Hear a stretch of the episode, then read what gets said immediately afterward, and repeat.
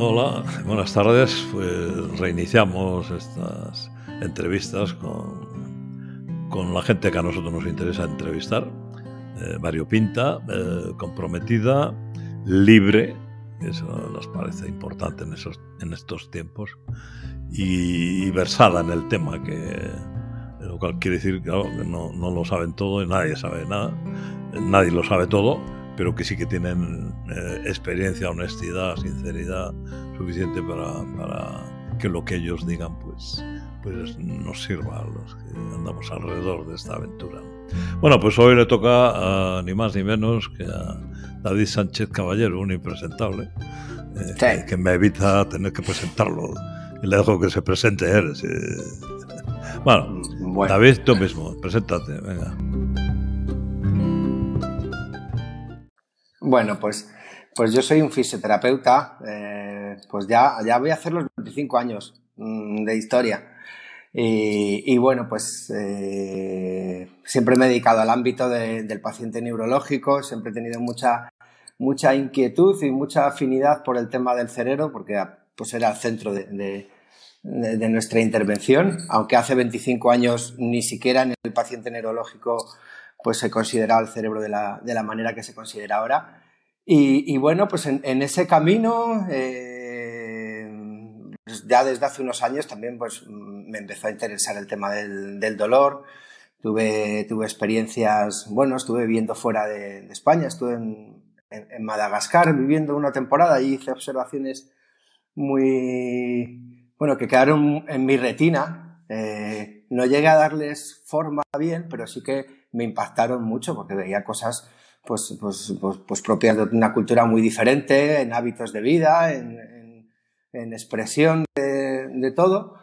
Y, y, bueno, pues, mm, pues a la vuelta de, de, ese viaje, que estuve siete meses por allí, pues ya fue cuando también empecé a oír hablar, bueno, pues lo que ya empezabas a contar, bueno, también lo del grupo de, de los australianos, pero bueno, básicamente ahí quedé, quedé prendado con, con, esta idea y ya me encajó todo lo que había visto en Madagascar, de, de bueno, pues de, del impacto de la cultura en, en, lo que, en lo que nos pasa. Entonces, bueno, pues, pues en estos últimos años me he dedicado también con mucha ilusión al tema del dolor eh, y, y, la verdad que con, con, con entusiasmo y, y con mucha motivación porque pues porque las cosas salen bien y, uno se ilusiona. De hecho, vamos, mm, ha sido como un cierto rejuvenecer para mí eh, aterrizar sobre esto. El paciente eh, nuestro clásico neurológico, pues mm, con ictus, con lesiones medulares, con enfermedades neurodegenerativas, a veces,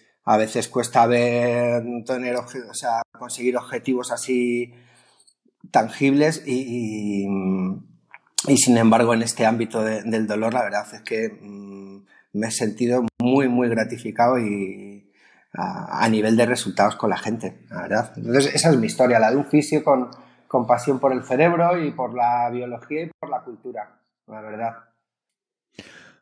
Bueno, yo últimamente ya apenas le cito al cerebro, ¿no? Porque creo que el cerebro es una parte de un sistema. Exacto.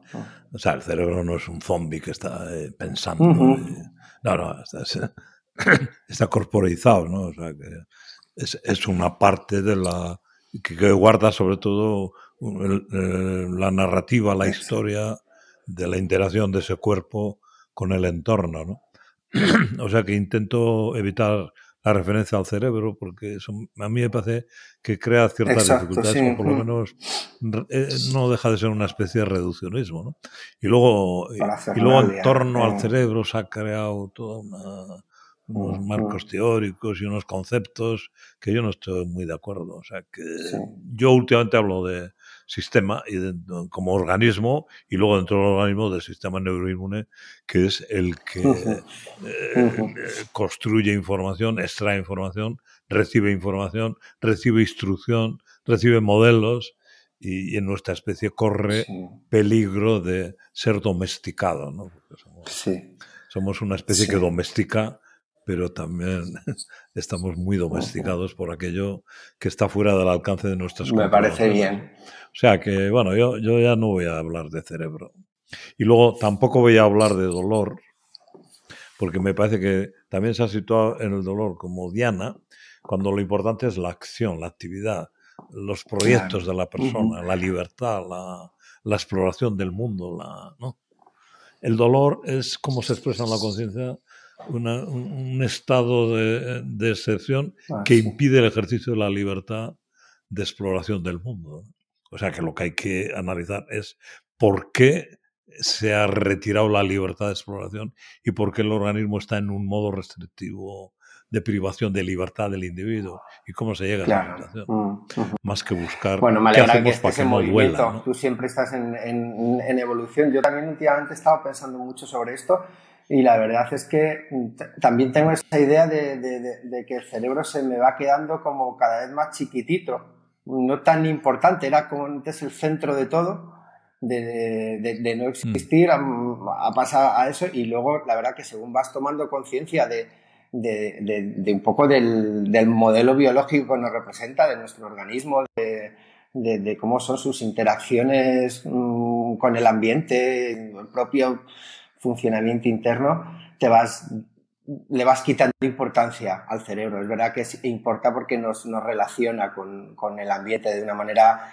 claro, que tiene ese papel. Pero luego, lo que dices tú, vamos, coincido totalmente en, la, en, lo que es la, la, experiencia de dolor, es mucho más amplia, es, sola, es una parte del, del, sistema, del organismo, del sistema nervioso neuroinmune también, como, como generalmente asocias tú, y, y, sí que le he estado dando vueltas a la cabeza mucho a, a esto últimamente, y la verdad es que estoy mm. animadillo con, con todas estas cosas que va Tú eres evidentemente más joven que yo. Eh, y no sé si hemos compartido los mismos libros de referencia que nos agitaban un poco la, la mente, ¿no? Pero en mi época estaba El miedo a la libertad de Eric Fromm. He leído cosas de Eric Fromm, sí, pero ese no en particular. Bueno, pues el, ya solo el, el, título del libro. Ya dice. El miedo a la libertad. Entonces, por una parte, el, sistema neuroinmune teme la libertad del individuo lo mismo que los padres temen la libertad a los hijos y tal. Eh, pero claro, el, temor a la, concesión de la libertad de acción no tiene que generar una prohibición de la libertad, que sería restringir la vida. ¿no? Eh, entonces, a mí me da la impresión de que eh, los marcos teóricos y las aplicaciones prácticas por las que se mueven los profesionales, tanto médicos, fisios, en, el fondo están manejando la privación de libertad como estrategia para guiar al individuo. ¿no? O sea, que eso me parece que es el método más, eh, más indefendible, ¿no? porque lo que hay que hacer es proteger la libertad de los individuos individual y colectivamente, y eso es difícil. Y, se entiende que dé miedo, pero el, objetivo es vencer ese miedo para proteger la libertad y que el individuo se mueva libremente. ¿no? Y yo creo que no es una cuestión académica esto, es una cuestión de recuperación de libertad. Sí, Con lo cual nos vamos a otros ámbitos más éticos o lo que sea. Mm. Hay, hay un, fondo cultural de miedo también. O sea, en mm. algunas cosas, pues al, revés, parece que, que, somos indestructibles. La verdad que casi en aquello en lo que casi más humildes deberíamos ser, pues nos creemos todopoderosos y no tenemos miedo, pero luego eh, vivimos también en una cultura muy de miedo a, a, este nivel. Hay muchas construcciones culturales que, que concluyen que tenemos que ponernos en, bueno, en protección y cuidarnos. La salud mm. lleva, lleva implícita la idea de, de cuidarse. Entonces, todo este boom de salud automáticamente genera, genera conductas de, bueno, pues de, de protección y, y, de alguna manera en la atmósfera es en general de miedo a este nivel. La verdad que es que ha cambiado mucho en, décadas. Simplemente no hay que irse a Madagascar. Ya ah, creo que a este nivel, a nivel aquí, o sea, en los años 60, los 50, pues se hacía el bruto y a este nivel no había miedo, no había conciencia de, miedo. Sí, ha variado sí, el miedo, ¿no? Y luego hay otro elemento que a mí me parece que es importante, que es que, de todas maneras, aquí estamos los profesionales para mm. minimizar los daños, minimizar la enfermedad y si sigues nuestros consejos y nuestras haces nuestras terapias y todo, eh, a pesar de todo lo que vaya pasando, nosotros estaremos contigo con los diagnósticos y los tratamientos y tal. Eso está bien en algunos aspectos de la... ¿no? Hay enfermedades que gracias a que están los profesionales seguimos vivos, al menos yo, ¿no? ¿Eh? Pero hay que distinguir perfectamente cuando el profesional está justificado y lo que dice está justificado, lo que propone que hagamos está justificado y cuando el profesional es el, primero que tampoco sabe muy bien lo que tiene que decir y hacer, ¿no? Que esta sería los síntomas sin explicación médica o tal lo que sea, ¿no? Y ahí yo creo que es donde funciona más la estrategia del miedo, la descalificación del individuo como organismo vulnerable, mal hecho, eh, mal gestionado por el estilo de vida, etcétera, el ambiente tóxico, agresivo, tal, y, se crea una, una, idea de un organismo frágil que tiene que residir en un entorno hostil desde todos los puntos de vista y que lógicamente no da la talla y por eso somatiza y cosas de esas. No, bueno, no sé cómo lo ves. Sí, sí, bueno, yo, yo mm, creo que hay motivos para pensar cuando hay que intervenir más pues, desde un punto de vista, como dices tú, hay, hay cosas que evidentemente requieren de una atención médica. Hay otras que mm, acaban en la atención médica, no se sabe bien por qué, porque tras utilizar toda la, la maquinaria médica para, para, para, descartar, o bueno, para ver qué es lo que está pasando, pues muchas veces no se encuentra nada, con lo cual, pues bueno, ya no sé hasta qué punto procede intervenir así como así, desde un punto de vista sanitario hmm. férreo, etcétera. Y luego también estoy convencido que, bueno, pues que las personas por H o por B, pues, pues bueno, pues, pues sufren, tienen miedo, como decíamos, hmm. y, bueno, pues muchas veces también acaban en el médico. O sea, que es que el médico es un poco como para, para, acaba todo ahí, en alguna manera, con lo cual, pues bueno, muchos problemas que, que, realmente no requieren de esa atención tan, tan sanitaria, pues, pues acaban, acaban con el profesional sanitario y entonces pues se ponen en marcha cosas que, bueno, pues luego resulta que no son tan eficaces, evidentemente. No había un problema que abordar desde ese punto de vista. Entonces, pues yo creo que hay que ir sentando ahí un poco, poniendo orden, poniendo orden en, en todas estas cosas, cuando realmente hay que intervenir, cuando no, o hay que buscar otro tipo de intervención. Y luego hay otra cuestión que yo creo que es interesante, que es la de las llamadas medicinas alternativas o prácticas alternativas. ¿no? O sea, que el, ciudadano que se siente mal, tiene síntomas, acude a lo oficial, al médico o allí, cuando ve que no resuelven su situación ni desde el punto de vista diagnóstico ni terapéutico, aparece el mundo de las alternativas que eh, tiene un boom. Hay muchísima gente que cree más en lo alternativo que en lo oficial después de una experiencia determinada, ¿no? Pero las alternativas tampoco son la alternativa eso. No, no. Entonces los ciudadanos tienen que pasar eh, la, decepción de lo oficial, la decepción de lo alternativo, y ahí es cuando aparecemos, digamos, los de la tercera vía, que podemos los que defendemos la, la, tesis de, pero si no estás enfermo, si tú no necesitas profesionalizarte, necesitamos ayudarte a recuperar, digamos, la inocencia perdida como organismo sano, juguetón que tiene que explorar el mundo y, hay que recuperar a ese niño que juega, ¿no? ¿Eh? Y yo creo que ahí es donde tenemos sentido los profesionales que nos dedicamos a este ámbito de los síntomas sin explicación médica. ¿no? es una tarea apasionante, Devolver la libertad. Sí, sí, sí, sí, totalmente, totalmente, claro. Eh, eh, es, es, como más fácil quedarse en, lo otro y, alcanzar la tercera vía no, no, siempre es posible. También es muy llamativo que, que la gente se aferra a las terapias alternativas mm, y algunos casi las prefieran. O sea, dice mucho de lo que la terapia más ortodoxa mm, lo, que, lo poco que aporta en ocasiones. Los datos son desastrosos, o sea, eh, los resultados sobre los ensayos, sobre los abordajes del dolor crónico son, son tremebundos. O sea, si para algo sirve tener esa evidencia es para darse cuenta de que, de que estamos fracasando. Entonces, pues, pues, pues bueno.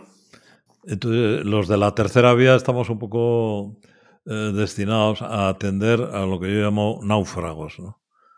mi hija Maite, por ejemplo, que es fisioterapeuta, y el yerno, y María, que trabaja con ellos, normalmente ven lo que despectivamente se conoce como marrones, que es un término hmm. despreciable, ¿no? Ya. Que serían casos complejos con una historia antigua ya llena de sufrimiento, mortificación, descalificación, desacreditación social, eh, desesperanza. y, y, esos son los que en última instancia a veces oyen hablar de una cosa distinta y aparecen por allí a veces con no mucha confianza, y, pero ahí es donde eh, se desarrolla la labor de la tercera vía. Sí, no, pero además de maravilla. Mm, esta semana he visto el documental, ah. así que nada, bien, me, me, me, me, parece emocionante y sobre todo con, con, con, el gran poder de los testimonios. La verdad que eso me, parece, vamos, o sea, que, que, que, no, que no, que está muy claro, o sea, que, que el testimonio de una, de una persona cuenta Mm. evidentemente, ha de contar. Y además cuando, pues cuando, se, cuando resuena en el resto y se comparten testimonios similares, pues, pues, pues significa que, que, bueno, pues que esa tercera vía de alguna manera está ahí. Bueno, yo de todas formas estoy absolutamente convencido de que es un, es un camino hacia la primera vía. O sea, no, esto no ha de quedar en lo alternativo, no, no va a ser así. Eso está claro. Hombre, no, no, va a llegar, pero ¿en qué condiciones? No sé, porque los sistemas que tienen el poder luego van, digiriendo lo nuevo mm, cuando ya no tiene, no tiene más narices que ser aceptado, forma parte del conocimiento normalizado, ¿no? La, ciencia normal, que dicen. Bueno, pues una vez que normalizan esa ciencia, luego se reorganizan ellos también para para, para seguir controlando la. Sí, sí, sí, absolutamente. Pero bueno, pero estamos ahí. Mm, mm. Mm. Bueno, también, también la gente nueva que, que, que, va, que va entrando, aunque también se la intenta de alguna manera ya enrolar, ¿no? O sea, en, nuestro ámbito ya desde la carrera están ahí metiendo a la gente grupos ahí de interés, ahora está la robótica, la tecnología, todavía siguen sin contarnos un montón de cosas trascendentales y ya están ahora la industria tecnológica. Antes era la, la, farmacéutica. es lo que viene y ahora. la tecnología es tal, con sus nuevas artimañas también. O sea, sí, sí, sí, Con sus nuevas no, además la tecnología, la tecnología, inteligencia artificial, robótica, aprendizaje de máquinas, tal, ya está siendo integrada, digamos, por la primera vía. Y entonces lo que van a aparecer es sistemas con algoritmos diagnósticos y de estrategias de afrontamiento que van a recoger los, los, dogmas o los principios que realmente nosotros nos estamos empeñados en derribar, ¿no? Mm. O sea que al final la tecnología a lo mejor va a dar un, un, refuerzo a las posiciones que nosotros intentamos modificar. ¿no? En fin. Esto, ¿tú en qué ámbito te mueves? ¿En la privada, la pública? ¿Qué, qué opinas? Yo en la privada. ¿Y qué opinas de esa dicotomía, el mundo privado, el mundo público? Ah, bueno. Te digo porque yo, yo, yo, yo soy de los que pienso y defiendo que toda esta revolución o cambio de paradigmas o lo que sea, no ha venido de arriba abajo del sistema oficial, sino que ha venido ¿no? de personas o de, de, pequeños autónomos y de, gente que no está conforme con el investimiento oficial y está buscando las soluciones y tal. ¿no? Y yo creo que ya es hora de acabar con esa dicotomía de público-privado. Lo que hay que dar es, estés trabajando en el ámbito privado-público, es una prestación social desde tu capacidad y con honestidad y sinceridad y sin depender de estructuras que te, que te limitan éticamente. Pero eso se puede hacer desde el ámbito privado, desde el ámbito público. Es que me da muchas veces la impresión de que si trabajas en la actividad privada, el único objetivo tuyo es forrarte. Eh, sí, o forrarte o sobrevivir también, o, lo que sea, pero estás con esa tensión, por lo que quiera que sea, y, y, y, también te aleja, te aleja de... Y yo creo que eso es lo que de alguna manera pues aunque no, no, sea una maniobra consciente, pero bueno, pues lo que hace a la gente aferrarse a sus métodos, a sus historias y a las cosas que te, te, hacen llegar a fin de mes ah, o, incluso en algunos casos crear una pompa social ahí, un estatus o lo que sea también, eso, está ahí. Ideal sería que esto partiera de lo público, evidentemente. Bueno, pues de una mentalidad de prestación pública que se puede ejercer desde la privada. Por ejemplo, el Goy Group no es un grupo del sistema público, es un grupo de iniciativa privada como nosotros, pero tenemos una sensibilidad de prestación pública. Totalmente, estamos haciendo ahí. Pues, esto, tú te has dedicado a la regeneración de tejido nervioso dañado. ¿Qué cambio importante ha habido de paradigma en la rehabilitación? Si es que ha habido alguno. Mm, ¿Cómo ha cambiado la rehabilitación del daño neurológico?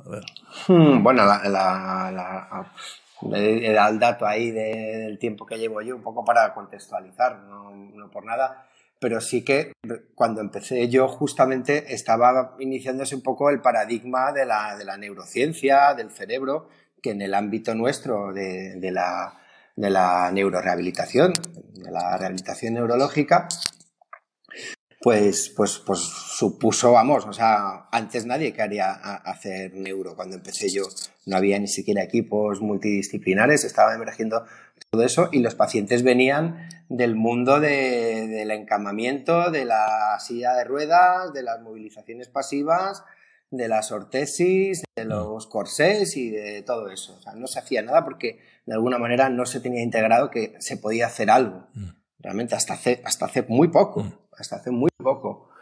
Entonces, pues bueno, eh, sí, un poco todos los, los hallazgos en neurociencia, básicamente todo lo que empezamos a conocer por la neuroimagen funcional, pues bueno, ya sabes que eso inicialmente fue como, ¡guau! Ya lo tenemos, o sea, ya conocemos absolutamente el cerebro y ya todo y mm. tal. El paradigma de la neuroplasticidad también, eso es básicamente lo que, lo que permitió pues decir, oye, que, se puede trabajar, que los pacientes trabajas con ellos y, mejoran. Eh, realmente no hay una regeneración del tejido bueno, un, poco de actividad de reparación del tejido siempre, siempre existe de manera espontánea, pero los, mejor, los avances y las mejoras en los pacientes tienen que ver un poco con, con, con, la idea de, neuroplasticidad mm. y, y, de que, bueno, pues que se puede reaprender. ¿eh? Entonces, bueno, pues en mayor o menor medida la gente, pues según la lesión que tiene, eh, algunas son irreversibles, algunas son degenerativas, eh, otras no pero, pero bueno, pues unos más, unos menos mejoran. Entonces, ese paradigma del cerebro, bueno, pues eh, está ahí, de la neuroplasticidad. Y, bueno, en base a eso es como se ha venido interviniendo. Yo en particular creo que, bueno, pues que ya la persona es compleja eh, en sí misma. Cuando tienes una lesión en su sistema nervioso, pues mm, ya es una lesión compleja en una complejidad y luego pues aparte se, se, desencadena una cascada de, problemática social y de con la vida mm. en relación a la lesión, a la nueva condición en la que vives, etcétera, que hace como mucho más complejo todo. Todo. Y, de ahí, te, por eso te digo que creo que las intervenciones realmente, vamos, a mi entender, o por lo menos lo que intentamos nosotros en, en MED, que es nuestro, nuestro recurso, el proyecto que hemos creado, es, es, un poco entender más toda esta, toda esta globalidad, todo este daño global, toda esta complejidad y de alguna manera abordarlo desde un marco que incluya a todo. Por eso te digo que lo del cerebro ya se te empieza a quedar un poco pequeño. Es que más allá de la lesión del tejido, mm. Luego pasan una cantidad de cosas increíbles que también hay que abordar y generalmente no se abordan porque, porque se, se, se, se interviene mucho desde lo que hablamos, desde la terapia, desde desde lo sanitario, cuando la problemática es compleja y requiere de, de, enfoques pues, más, más, más globales o, o, multi, o multidisciplinares incluso. Eh, pero vamos, entendiendo a la persona como un, un, todo algo más grande que su sistema nervioso. Entonces, para mí ese es el, eso debería ser el, el nuevo paradigma. Y perdona, pero pero cuadra, cuadra con, con, un poco esta idea de modelo biológico que tenemos eh, tal, de, la persona como, como constructora de significados para, para comprender la mm. realidad. Eso está mm. pasando, eso origina todo el mundo de las creencias. Mm. Eh, y es que esa es nuestra biología. O sea, lo observamos desde fuera, pero hay un sustrato biológico para, para todas estas cosas. Entonces, estamos considerando lo que somos como un modelo biológico, pues como yo creo que un poco arcaico y muy, muy reducido. O sea, no estamos entendiendo nada de esto.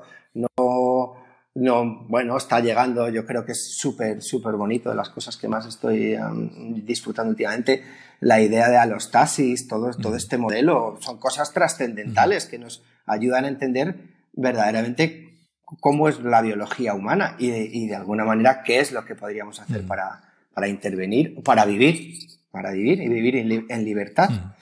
Entonces, bueno, sabemos que las personas cuando, cuando aportamos significado, eh, comprendemos lo que nos pasa, mm, también nos cambia, nos cambia nuestra, nuestra química interna incluso, nuestra fisiología. Absolutamente. Entonces, pues bueno, yo creo que ese es el camino, ese, ese, es un poco, yo creo que la evolución del paradigma desde que yo más o menos vengo trabajando. Has hablado, has dicho una cosa que no sé qué, es lo que es, que has dicho MEP. Puede ser algo así como MEP. Háblanos de qué es MEP. MEP. esto es MEP. MEB, ¿no? MEB, ah, sí. ¿Qué es, ¿qué es MEP? MEP significa eh, mal es bien. Mal es bien. A ver, mal es bien. Explíquese usted. explíquese usted. eh, bueno, mal es bien es una expresión nuestra de, bueno, pues de, un grupo de compis que ya en, el, último sitio en el que estuvimos trabajando antes de montar esto, pues coincidimos una buena pandilla ahí y uno de nuestros lemas frente a las dificultades que a veces acontecían ahí en el día a día era un poco, no os preocupéis chicos, mal es bien, ya por algún lado saldremos, mm. ¿vale? Y, luego, pues ya cuando montamos el proyecto, la verdad que no, no podía pensar en ningún nombre mejor de cara a, algo que nos, nos represente y, y, bueno, de lo que, de lo que, bueno, sí, que nos represente. Es un grito ahí de, eh. guerra, desde luego, es un grito de, resiliente, es un grito que te dice que más allá de las circunstancias, eh, aunque no sea fácil, evidentemente, ni tenemos la, receta así como así, pero más allá de las circunstancias hay también posibilidad de, vivirlo y de afrontar de una u otra manera y, bueno, que todo es un poco relativo. Ah, eh, esa es la idea de me, gusta, nuestra. No, a mí siempre me ha llamado la atención eh, la gente que tiene handicaps neurológicos severos, ¿no? parece mm. con natales o por daños cerebrales adquiridos y tal eh, cuando tiene el impulso de vivir y la motivación para vivir, y, sin grandes másters eh, terapéuticos de procedimientos complejos y tal, la, propia energía de vivir le recupera la función y le sitúa la función, claro, no con la, el, el, modelo del normal, digamos, entre comillas, pero que le sirve para... Mm. Entonces me imagino que habrás conocido casos ejemplares de de superación de la dificultad. háblanos un poco de eso, de, cómo se llega a recuperar la función eh, con situaciones de situaciones.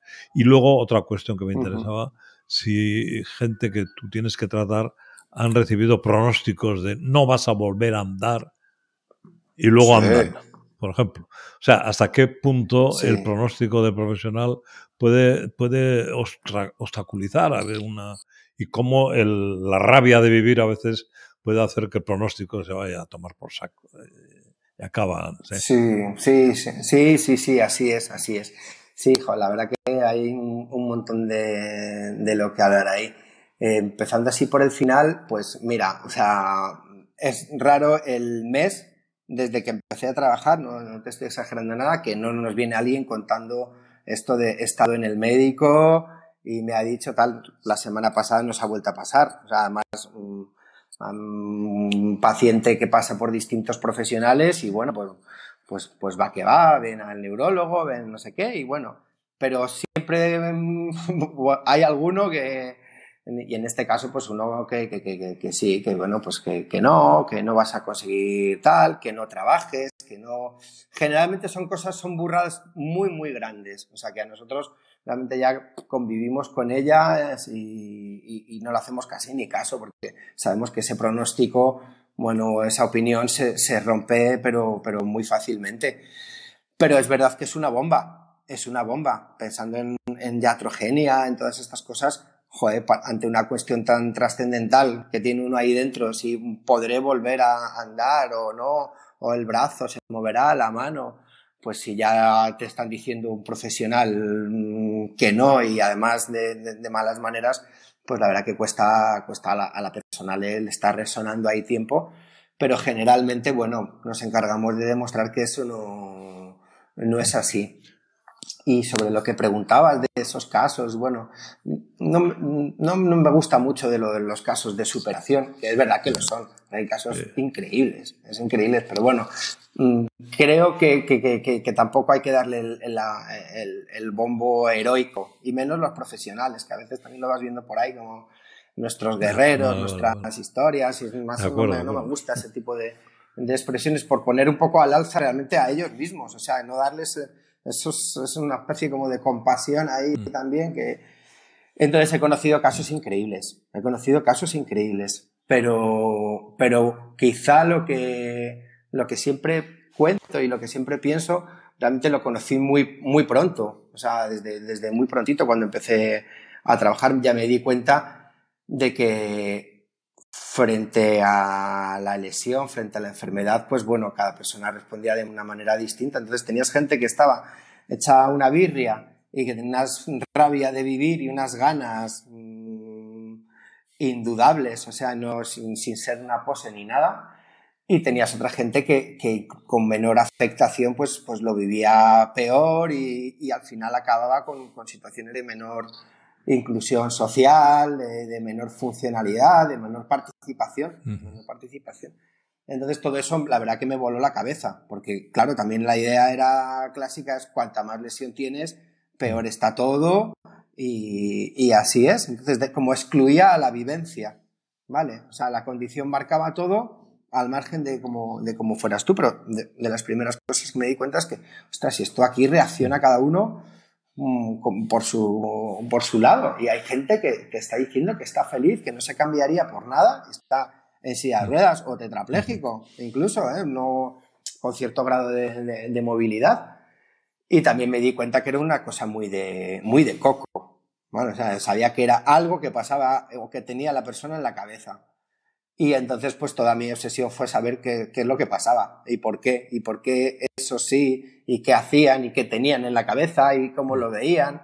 Entonces, ahí es bestial, eh, y ahí seguro que coincides conmigo, lo que podemos llegar a aprender de, de los pacientes, de las personas a las que atendemos. Es que es todo, es que es todo. O sea, yo realmente, el, el, el, encontrarme en el camino con esta, con, con esta serie de gente, Mm. Vamos, ha sido la que me ha, me ha marcado el camino a seguir. O sea, es la información más valiosa que he recibido, infinito más de todo lo que he podido mm. aprender. Mm. También me sirve lo que he aprendido con formación en la carrera y todo esto, pero ir a alguna parte coherente y digna sin conocer la perspectiva del paciente es como imposible casi, te diría yo. Es absurdo además e indigno. Así que bueno, pues pues eso, es un poco lo que te digo de los pacientes extraordinarios. Sí, hay gente pues, pues por ahí muy, muy armada. Al final también lo que hicimos nosotros sobre todo fue poner en valor la participación por encima de todo y la conducta libre, lo que dices tú. O sea, vivir a pesar de todo. Eh, y ese es nuestro rollo, eso es lo que queremos. Y ofrecemos apoyo y sostén en lo que yo creo que son todas las esferas. No solamente hacemos la rehabilitación del te muevo, te esto, lo otro y tal. O sea, es necesario abordar todo lo otro y, y de alguna manera que la gente aprenda a vivir con, con lo, con lo que le ha tocado y, y se puede, y se puede. No, pero no, no, no como aceptación y resignación, sino como optimizar la situación de partida eh, dotando al, a la persona de la mayor energía posible para, mm. para vivir, ¿no? Y eso es la condición que hace que los mecanismos de readaptación se optimicen. ¿no? Y no, aparte. Porque si no, no se optimiza, no, se queda lo que queda sano, pero no se reorganiza bien. Si metes el, la, no el optimismo, soy positivo, no, no, no. Ya, no, no. No, no, no, no, la rabia de vivir, la necesidad. Eh, hmm, entonces hmm. aparece la fisiología de la reorganización después de un daño, ¿no? La readaptación de lo que queda para conseguir objetivos funcionales. en todo caso, me parece que tal como pasa con el dolor, el paciente es el protagonista de todo esto. el profesional tiene que ayudarle a redescubrirse, tiene que quitarle el miedo, tiene que evitar pronósticos, eh, descalificaciones, etcétera, y le tiene que acompañar. Eh, es una tarea de dos y es un, un encuentro que los dos aprenden y el profesional le va, le va llevando y bueno, y hasta conseguir, y sobre todo sobre la base de que vivir es una, un estado emocional que se puede abordar desde distintas, distintos ángulos y que no en ningún caso tiene que renunciar a vivir. ¿no? Eh, podemos ayudarle a que su vida sea lo más agradable posible, pero sobre todo lo más libre posible desde su condición. Sí, así es. Yo creo, yo siempre también digo mucho que es un girito muy, muy tonto, pero que creo que es, es valioso, que realmente no es la persona la que tiene que aceptar eh, la enfermedad, convivir con ella, mm. sino que, ah, por lo menos de manera simbólica, debería ser la enfermedad la que se adapte a la persona. O sea, que la persona siempre quede en el centro, que brille, porque ah. si no, la patología tapa el brillo de la persona, la etiqueta. Y, la, persona queda fuera, desaparece. Entonces, pues bueno, es una manera de decir cómo, bueno, pues qué, es lo que tiene que estar siempre en el centro de la persona y, ya veremos cómo, cómo nos adaptamos. Sí, pero a veces hay una patología de la, de la, de la adaptación, ¿no? O sea, que habiendo mecanismos que pueden sustituir y reemplazar, bueno, no sustituir pero eh, generar una funcionalidad eh, aceptable, pues eh, si no se eliminan obstáculos de catastrofismo, de, irreversibilidad, etcétera, no se va a poner en marcha el proceso adaptativo a nivel de las redes neuronales, de los tejidos, etcétera. O sea, al final estamos siempre con, con la idea de la libertad, de, optimizar el juego de la vida. Exacto. y tirar, ¿no? Sí, sí, perdón. No, no, di, di. No, que, que desde esa condición y desde ese estado, evidentemente, todo funciona mejor eh, en, el organismo. Evidentemente, el aprendizaje motor es mucho más eficaz. O sea, yo, esto es algo que trabajo mucho con los pacientes, en sus momentos de mayor agobio, en un principio, etcétera, pues la gente está muy, muy bloqueada. Entonces, bueno, pero a medida que se desbloquean empiezan a, bueno, a convivir con las circunstancias, incluso a veces tienen ciertos tapones ahí, pues eh, aceptar que no vas a mover el brazo. Los brazos de un paciente con un ictus severo pues muchas veces quedan dañados. Y, bueno, pues hasta que no aceptas que igual, bueno, pues no va a ser lo de antes, estás ahí bloqueado y, cosas que, que, desde ese punto de vista de aceptarlo o de convivir mejor con ello o que ya no te agobien, hacen que todo empiece a funcionar muchísimo mejor. O sea, estás como, estás como enamorado o como estás abatido. Pues ya sabemos cuando estás enamorado, pues puedes levantar un camión así con los brazos, así como, como, si nada. No sé, de, alguna manera quiero decir que, que, la red, la red también puede estar en cierto modo bloqueo o, que fluya con libertad, con todo lo que supone, eso, eso entiendo yo. A mí me, me, llamó la atención, leyendo una, unas cosas de rehabilitación y tal, me parece que un tal Messernick, puede ser algo Messernick, que este, me parece que su padre había tenido un ictus, o a lo mejor no es así, pero en fin.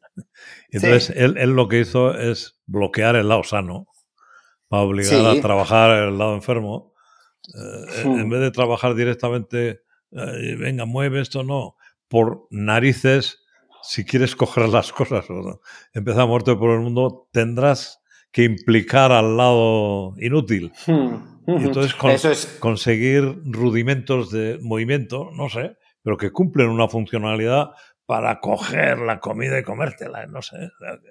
Exacto. ¿Eso es importante? eso es, eso es, eso es trascendental. De hecho, bueno, pues de, los abordajes que más evidencia tiene es precisamente este que planteas tú, el de la restricción del lado sano para, para, tratar de que el otro, bueno, pues mm, sea más utilizado y en base a la acción eh, se va depurando el movimiento cada vez más, etcétera. Eh, yo de hecho eso lo, lo, conozco ya desde hace muchos, muchos años, más allá de la intervención, pues pues sobre pues cuando estaba estudiando y, y con un antiguo jefe mío que era pertenecía a un grupo de investigación, entonces eh, a los ratones con, les provocan una hemiplegia, un daño en la corteza motora. Mm. Y bueno, pues en dos grupos, pues uno, con unos proban un fármaco y con otros pues nada. Pero al ratoncillo lo que se le hace es ponerle en la jaula, se le, se le inmoviliza en la patita que tiene bien y se le deja a, a, merced de la que tiene chunga. Entonces se le pone delante del de la cosita donde coge la bolita para llevársela a la boca y comer. Se tienen ahí, le tienen una cámara enfrente y, y entonces pues se ve que el ratón, pues, las primeras horas, los primeros días de cada intento que hace para coger algo fracasa pues 49 de cada, de cada 50 mm. y acierta uno medio medio. Mm. Pero le sigues monitorizando en el tiempo y en cuestión de semanas eh, cada vez va acertando más veces, cada vez va acertando más veces tiene más eficacia a la hora de llevarse a la, boca la, comida y el brazo se comienza a recuperarse. Entonces es muy, es muy explícito también de lo que dices tú, esa necesidad también, ese, ese intentar, ese intentar desde el, desde el contexto real, que también es importante, en un contexto simulado y artificial, que también ahora hay mucho con lo que que hablamos de, la tecnología, de la robótica. Sí, luego, hablamos de eso también. Sí, sí, sí. Bueno, hablamos cuando quieras. ¿eh? No, me da igual, como si no hablamos. Sí. No, pero en ese sentido yo entiendo que aceptación quiere decir que el esquema corporal acepta ese lado paralizado y lo incluye en el esquema corporal y no lo desprecia como un elemento inútil, que es lo que pasa a veces en el dolor regional complejo, ¿no? que, el, organismo, el cerebro, como quieras, eh, desprecia y, considera incluso que prefiere mejor que me corten este brazo y tal. Es una cosa que molesta, ¿no? Es una cosa que tiene una capacidad de prestar, hacer prestaciones funcionales dentro de más limitaciones y que tiene que aprender a prestarlas. Pero para eso hay que darle un, rol, una, un cometido, ¿no? Para que vaya aprendiendo a hacer esa pequeña prestación, ¿no? con un muñón a lo mejor haces así, sostiene, no, no sé, pero hay que reorganizar la capacidad funcional motora. Sí, sí, y, desde luego si lo aíslas, mm, mal asunto. Además, lo que dices tú casi probablemente correlacionaría esa idea de aislarlo y de no me sirve y de córtamelo con problemas, dolor o impotencia funcional. Sí, parece una negación de, eh, o una negligencia incluso. No, no, forma parte de. Vete fuera, fuera, no eres, mm. no eres del cuerpo. ¿no? Y eso enlazaría también con el tema del dolor neuropático. ¿no? Eh, el dolor neuropático es un concepto que no me gustan los tipos de dolor. Yo creo que el dolor es dolor y luego hay contextos tisulares y personales que engloban una, una, evaluación de la situación y el dolor solo es la expresión de... Pues, pero, hay contextos de tejidos y contextos del individuo, contextos cognitivos, contextos conductuales, no sé. Pero el dolor es lo que sea. Entonces, mm. el dolor neuropático me parece que tiene una connotación de mal pronóstico, de, con lo cual ya solo decirle a alguien, es que tienes un dolor neuropático, o que profesionalmente se abusa del término para decir, es que no puedo hacer nada porque es neuropático. Exacto. Entonces aborrezco el término. Yo no sé lo que es. Yo no sé lo que es realmente. O sea, no, no puedo decir que sepa definir exactamente lo que es dolor neuropático. Entiendo, claro, pero, pero me parece que abarca tanto y se, está tan regularmente definido que, que, que, bueno, entonces pues sí, y evidentemente todas esas etiquetas hablando de dolor y hablando de, bueno, pues cómo se construyen los síntomas, mm, pues toda esa información penaliza mucho a la hora de... ¿Tienes experiencia en dolor regional complejo o no?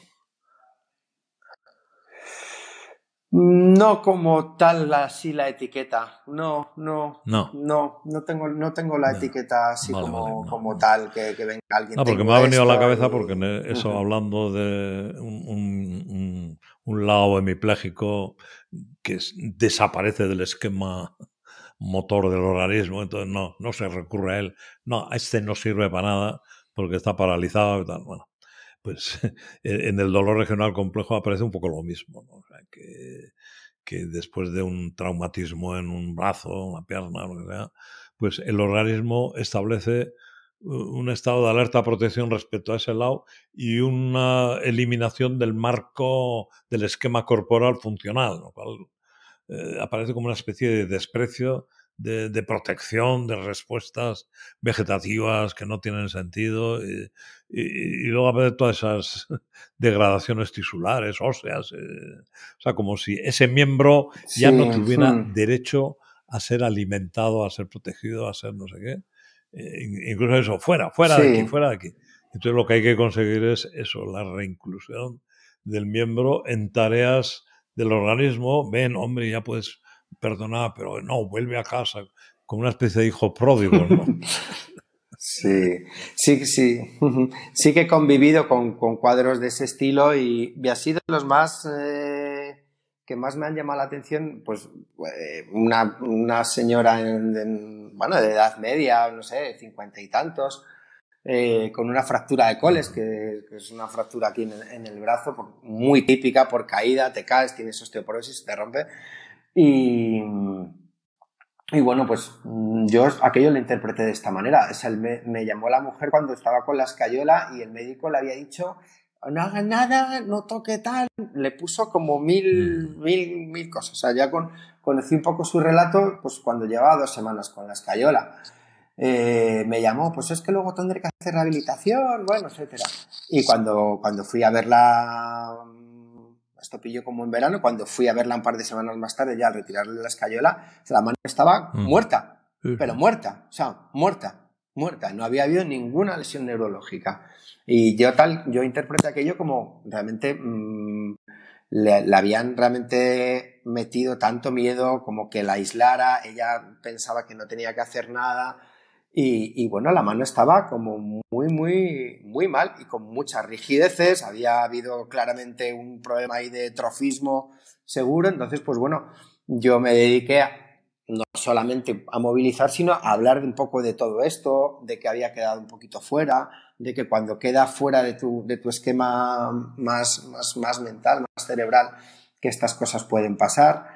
Y, y nos vimos muy poquito, porque una señora, una cosa rara, pero, pero bueno, en, los cuatro o cinco días que estuvimos empezó a recuperar movilidad, pero yo la dejé con la mano mm, rigidita y, y con tumefacción y con todo. Y, luego volví a hablar con ella y estaba muy bien. Además me, insistió, gracias a ti David, gracias a que tú me, dirigiste un poco por ahí. Yo creo que es uno de los casos que más me suena a esto que comentas, de dejar aislado algo, bloqueado, ponerlo ahí en cuarentena total. Tiene, tiene, tiene repercusiones. Mm. Eh, esto nos lleva a la cuestión del paciente activo, ¿no? O sea que eh, es importante, ¿no? Eh, cuando uno tiene una situación así cronificada, enredada, deficitaria, eh, es fundamental que comprenda, que conozca el proceso en su entraña neuronal, en su entraña tisular y lo importante que es la actividad, la acción, eh, la implicación, la, una vez que se han descartado lesiones que justifican la inactividad, que son pocas y por poco tiempo, ¿no? bueno, salvo algunas que desgraciadamente no se quitan, ¿no? Y es importante explicar al paciente toda la trama, eh, no solo del dolor, sino también del movimiento, porque un problema de dolor tiene un problema de movimiento o un problema de conducta, que en el fondo es lo mismo, ¿no? O sea, que el dolor no se trata de hacer cosas para que no duela, sino que se trata de recuperar la autorización y promoción del movimiento por parte del sistema. O sea, recuperar al individuo como parte útil que tiene que llevar comida al, cuerpo, eh, e interactuar socialmente y tal. ¿no? Eh, entonces, para eso se necesita que el individuo eh, sea consciente del problema, que no es que reside en un organismo enfermo, sino que hay una gestión errónea de la seguridad que implica la restricción del individuo. y volvemos a lo mismo, a la libertad. Entonces, me, imagino que vosotros también hacéis pedagogía en movimiento, no en el sentido estructural, sino de organización del movimiento, de toda la significación que el paciente. Exacto, sí.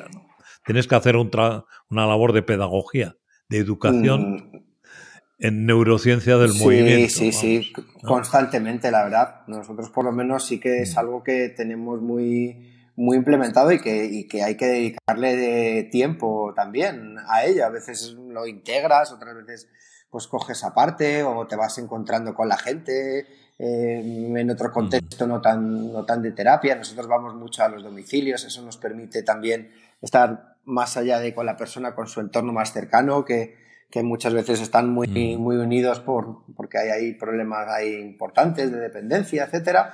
Entonces hacemos mucho eso, claro, hacemos mucho de, de, de, de un poco cómo, cómo armarse a este nivel. Eh, yo creo que es lo que más hacemos. O sea, yo siempre digo comida de coco, en, plan bien, lo digo con, con, cariño, pero creo que es esencial, es la puerta de, hacia todo. Y hay condiciones como la del dolor o como la que vive la gente a la que tendemos nosotros, joder, que está en situación complicada. O sea, que, que es, que es normal que estén fastidiados y que necesiten, yo hablo de, para empezar, ubicación, porque hay mucha gente que está perdida a la deriva, o sea, no, no, no lo juzgo para nada, pero por, los, por el tránsito, por la complejidad de la situación, por el tránsito por los distintos especialistas, porque entonces no sabes ni, ni qué me pasa bien, ni dónde estoy, ni cuál es el, el, el, escenario, el mapa en el que me muevo, ni, ni hacia dónde ir. Entonces, simplemente a la persona mmm, perdida a este nivel, la, la, ubicas, la explicas, la cuentas y automáticamente pues, pues, pues se libera. Creo que ese trabajo es esencial para, para, para poder conseguir lo que sea. Hay gente que tiene un este interno que, que se las apaña. O sea, hay gente que es maravillosa a este nivel. Y hay otra gente que, que, que, que, bueno, hay que trabajarlo, hay que enseñarles, la gran mayoría. Habrá también alguno que esté siempre cerrado en banda y tengan, no sé, algo ahí difícil de, abordar y de que cambie su cabeza, pero sí que hay que dedicarle, yo creo que un, gran porcentaje del tiempo. A, a, todo. a, recuperar un poco la, autoestima, la, la, posibilidad. La posibilidad, sobre todo la posibilidad. Nosotros es, bueno, la posibilidad y, y recuperar a, lo que es la persona. Y la persona puede estar recuperada, pero en silla de ruedas también. O sea, esto pasa. Yo, tuve una, una, vez una paciente que esta tenía una distrofia muscular miotónica. y vamos, que era tremenda. Además, era una persona que hacía ballet y tal. Y entonces empezó a perder fuerza, músculos y era, llegó a una situación lamentable. Pero mantuvo siempre eh, el impulso de vivir a pesar de, o, o con eso. Ni siquiera era a pesar de, era con eso. Entonces me dijo ya, mm, ya en los últimos años, ya tenía, ya apenas podía sostenerse de pie. Pues una cosa que me pareció brutal, que es que agradecía a la enfermedad mm. porque la había permitió o la había empujado a ver la vida de otro, de otro modo, que si no hubiera sido por la enfermedad, a lo mejor no se había enterado de lo que es vivir. Eso me lo han dicho muchísimas veces muchas veces. Y claro, la primera vez te quedas como diciendo, pero qué leches. O sea, incluso ya siendo fisio y teniendo sensibilidad, pero cuando te, te empiezan a decir esto, es lo que te, te, tiene que obligar a cambiar también. Decir, bueno, pues mm. esto es lo que yo quiero para la gente con la que, a la que atiendo. Tal y cual, lo que, tal mm. cual lo que acabas de decir.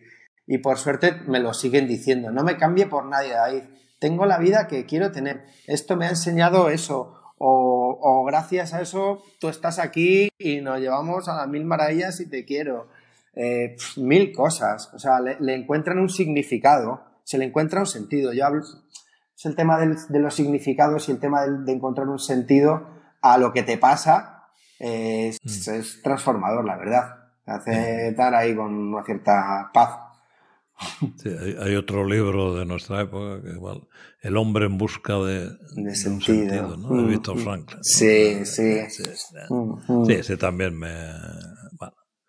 ¿Qué? Eh, dentro de. Has hablado de la multidisciplinaridad. En MEB, mal es bien. Sí. Eh, tenéis. Eh, Habilitación. no, no, solo fisios, sino tenéis otro, otro tipo de profesionales. ¿Qué profesionales trabajan con vosotros?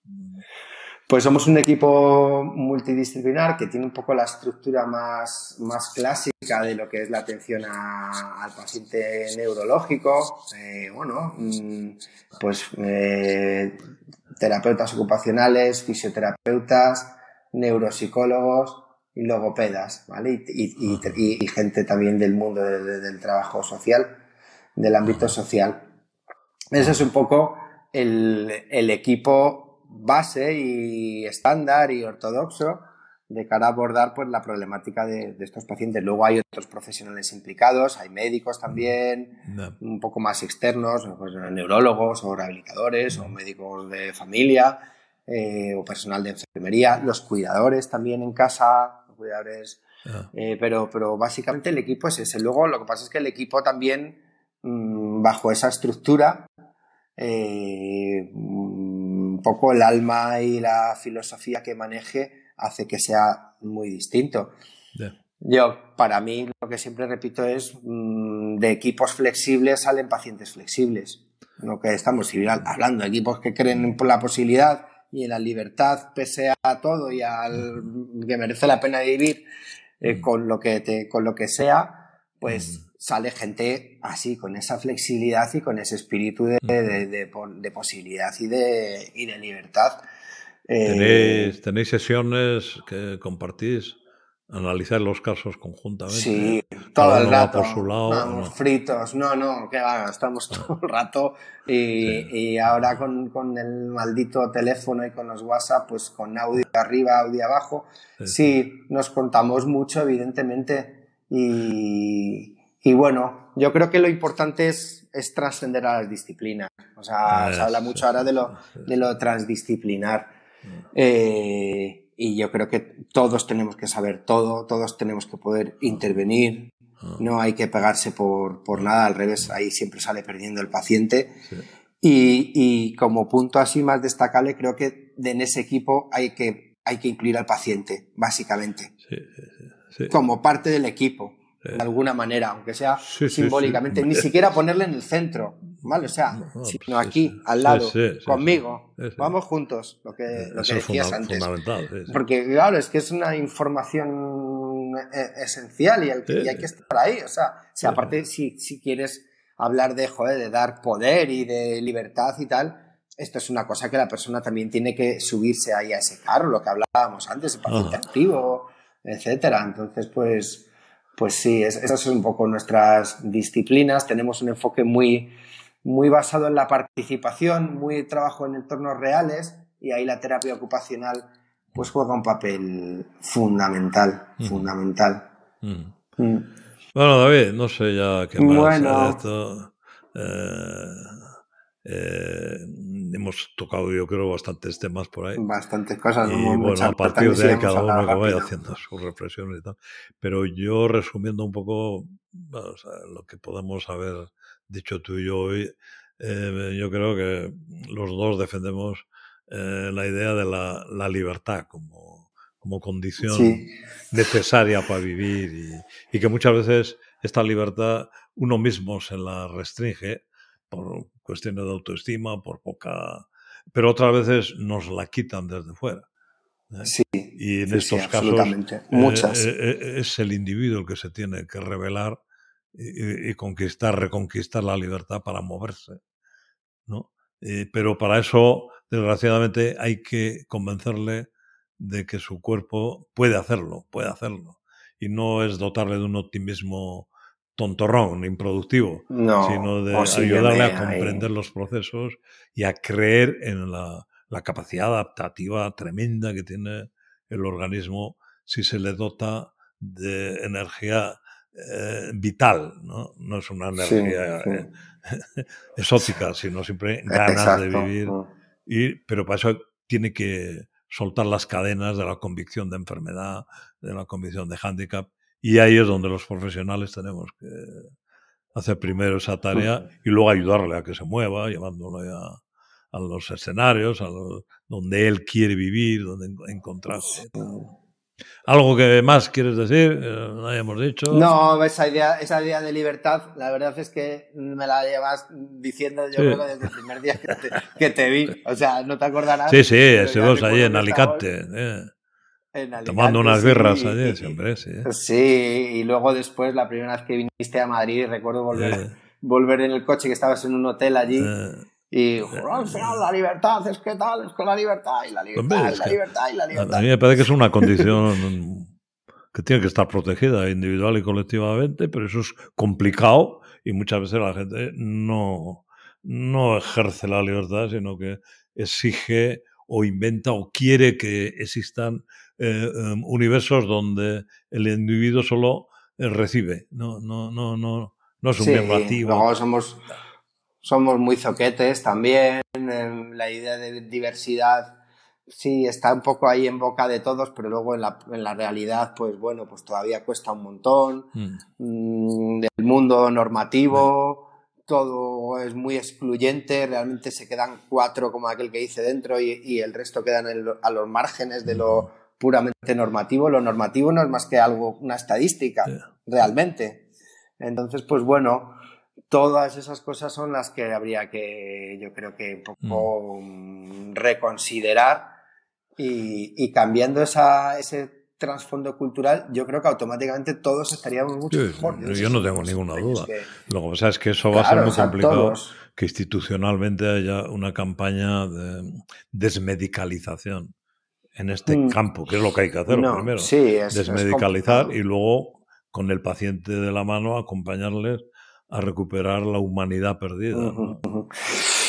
Vamos a ver, eh, no, daremos guerra, daremos guerra. ¿no? yo, todavía tengo en la memoria que eh, me llevaste a un bar que había un argentino. Ah, sí, a pizzería, allí, Y que íbamos a volver, y bueno, volvemos y tal, pero nada. Bueno, es que no, es que Tenemos muchas cosas pendientes y tú venías a la esquena. sí, sí, sí, que se nos fastidió por el, por el COVID y, y, voy a ir en breve para allá, o sea, un ida y vuelta tengo ganas de verte y, Tenemos muchas birras para ver. Sí, hay que... Yo, mira, porque no me has acompañado, pero que sepas que la tengo aquí. No, he ido a abrir el frigorífico y iba a sacar una birra. La voy a abrir y todo, ya para ya que hemos Y no tengo birra. Me la llevé el otro día que nos reunimos unos cuantos, me llevé todas las birras para consumo ajeno. Y nada, no, no me, no me acordaba. Bueno. Pero bueno. Bueno. Ya, ya me echaré luego una guerra. No me acuerdo. Te bajas y te Oye, David, pues muchas gracias. Bueno, espero que hayas estado aquí a gusto. Muy a gusto. además que, joder, que hayas dicho lo que te haya parecido. Y que, sí, sí, sí, sí, Hay, voy a estar hay un concepto que le gusta a Inés, que es el de antifrágil. ¿no? Sí, sí. El Taleb, este, ¿no? Que la vida se construye en los momentos de dificultad. Ahí es donde uno no tiene que ser frágil y esperar que el sistema le solucione, le no, ahí es cuando tiene que encontrar el impulso para pelear por la, por la vida. O sea, que no es que sea una bendición tener problemas, pero como los problemas vamos, van a aparecer. a tener, sí, sí, en algún otro vamos momento. a encontrar situaciones ahí, pues ahí es cuando hay que tener la oportunidad de, de madurar y de adquirir poder, fuerza, libertad. Mal es bien. Mal es bien, puro mal es bien. Mal es bien, por eso te digo que cerraras con. Es una oportunidad. con la coña cuña publicitaria de mal es bien. Bueno, bueno. Cuanto peor, mejor. Sí. Sí, a veces llegas a tocar fondo y algunos cuando tocan fondo ya no renuncian a luchar, ¿no? La indefensión mm, aprendida. Mm. ¿no? Pero no, a veces hay que tocar fondo. Para, eso, eso es lo que te iba a decir. Pero ir para otro lado. a veces es... No ir al mismo lado del que has venido. Si vas por donde has venido, vas a ir a. ¿no? Sí. Tienes que mm. dar una vueltereta y buscar otra vía. Por eso también hablamos nosotros de lo de habilitación. O sea, porque creemos que semánticamente eh, es más correcto ah. y además abre una nueva idea completamente de, abordaje, de no rehabilitar, no volver. A veces por definición es imposible. ¿Y, para qué vas a, volver? ¿A dónde tienes que volver? Tienes que construir desde donde estás y con lo que ah. tienes y eres y, bueno, pues, pues con, nuestra ayuda, que también la ayuda está ahí, siempre viene bien, de, profesionales y no profesionales. A veces la gente necesitamos ayuda y no pasa nada, o sea, que, fenomenal. Bueno, David, bueno, pues si no tienes nada más que decir. No, Pues aquí acabamos. Y nada, pues volveremos a estar por ahí. Volveremos. Volveremos por Madrid, por Vitoria. o por donde sea. Bueno, a ver si te vemos por Madrid pronto, que hace mucho que no vienes.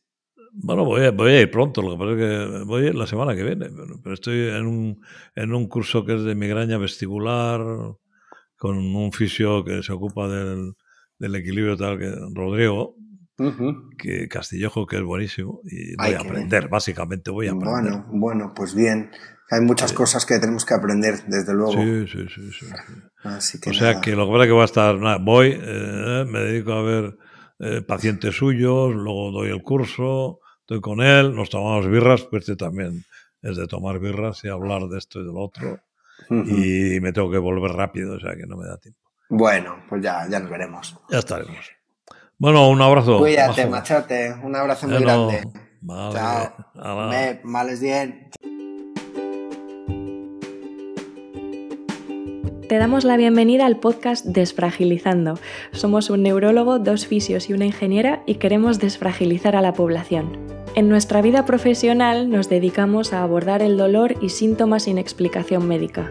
En este podcast queremos hablar de algo más amplio, la cantidad de información fragilizante que tenemos integrada en la cultura. Que nuestro cuerpo es frágil, que hay que sentarse de una manera concreta, levantar pesos no sé cómo, impactos en articulaciones, contracturas, estirar antes del deporte y bueno, más rituales churruchú que están desactualizados según la ciencia.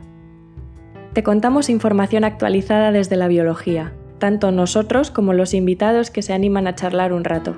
Si quieres estar al tanto de mitos en salud y cómo llevar una vida más simple y sin complicaciones absurdas, suscríbete para recibir notificaciones de los episodios nuevos. Aquí estaremos.